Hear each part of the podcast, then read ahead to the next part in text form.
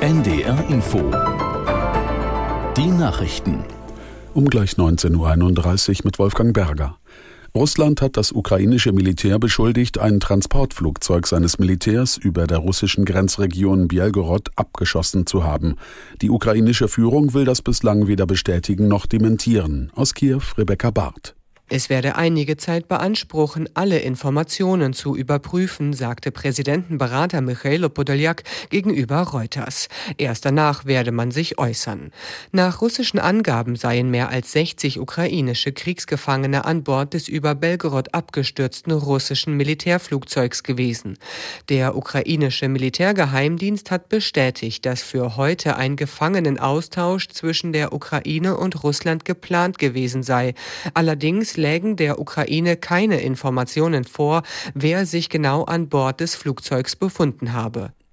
Der Streik der Lokführergewerkschaft GDL hat die erwarteten Einschränkungen für Bahnreisende mit sich gebracht. Wie schon bei den vorigen Ausständen fallen etwa 80 Prozent der Fernzüge aus.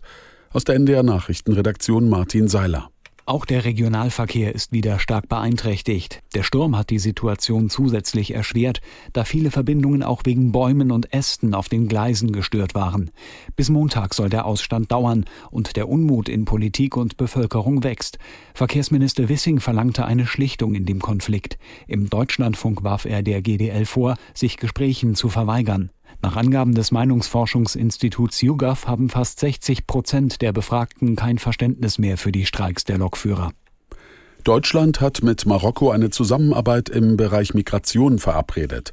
Wie das Innenministerium mitteilte, soll die Absprache helfen, illegale Migration nach Deutschland zu verringern. Aus Berlin Dietrich Karl Meurer.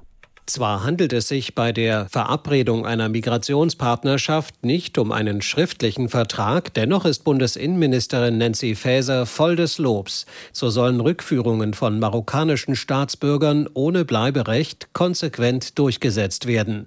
Das nordafrikanische Land hat sich offenbar dazu bereit erklärt, diese Menschen auch zurückzunehmen. Auf der anderen Seite will die Bundesrepublik qualifizierte Marokkanerinnen und Marokkaner gewinnen, die in vielen Bereichen der deutschen Wirtschaft dringend gebraucht werden. Deutschlands Handballer haben sich vorzeitig fürs Halbfinale der Europameisterschaft qualifiziert. Nach den Niederlagen von Österreich und anschließend auch Ungarn steht die Mannschaft von Bundestrainer Alfred Gislason als letzter Halbfinalist fest. Am Abend bestreitet die deutsche Handballnationalmannschaft ihr letztes Hauptrundenduell gegen Kroatien. Und das Wetter in Norddeutschland. Heute Abend und in der Nacht meist trocken, in Vorpommern noch Schauer, Tiefstwerte in der Nacht um 5 Grad, Sturmflutgefahr. Morgen oft trocken, gebietsweise etwas Regen, 6 bis 8 Grad, am Freitag durchziehender Regen, zunehmend stürmisch bei 6 bis 11 Grad. Und das waren die Nachrichten.